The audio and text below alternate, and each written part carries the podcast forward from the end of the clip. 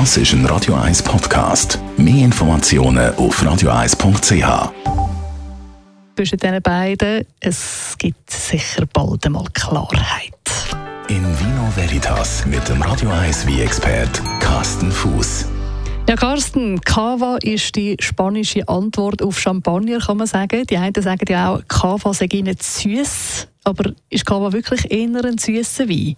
Jein, es gibt auch süßliche äh, Kava, ja, das ist richtig. Aber die meisten sind eher, eher trocken. Man darf es zwar nicht offiziell sagen, aber es ist im Prinzip ein, ein Schum wie aus Spanien, wo gemacht ist wie ein Champagner.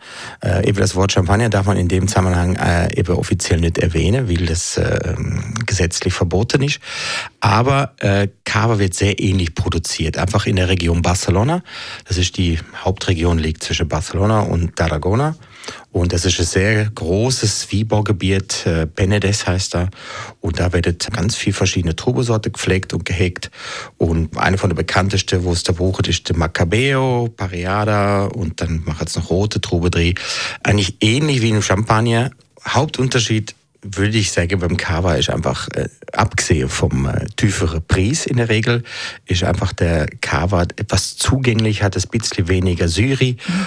Und äh, zur spanischen Küche eh ist Must, aber es ist wirklich ein, ein, ein Einstiegsschum, wie, wo Spaß macht, wo eine gewisse Frische hat, aber eben nicht diese starke Syri wie vom Champagner. Und äh, ich habe das in letzter Zeit oft gemerkt, dass äh, beim Champagner sagen dann die Leute oft, oh, äh, die Syri hängt mir mager mhm. und äh, ist ein bisschen zu hart.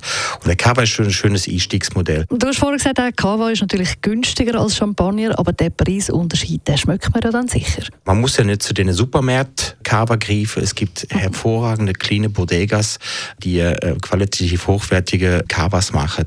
Also eine Entdeckung wert. Und ähm, ja, für mich eine von der Entdeckungen vom letzten Jahr oder von diesem Jahr, ich bin ja gerade mhm. aus der Region zurückgekommen, habe müssen Qualitätstests machen müssen. Also ich sehe, du hast dich da durchgetestet.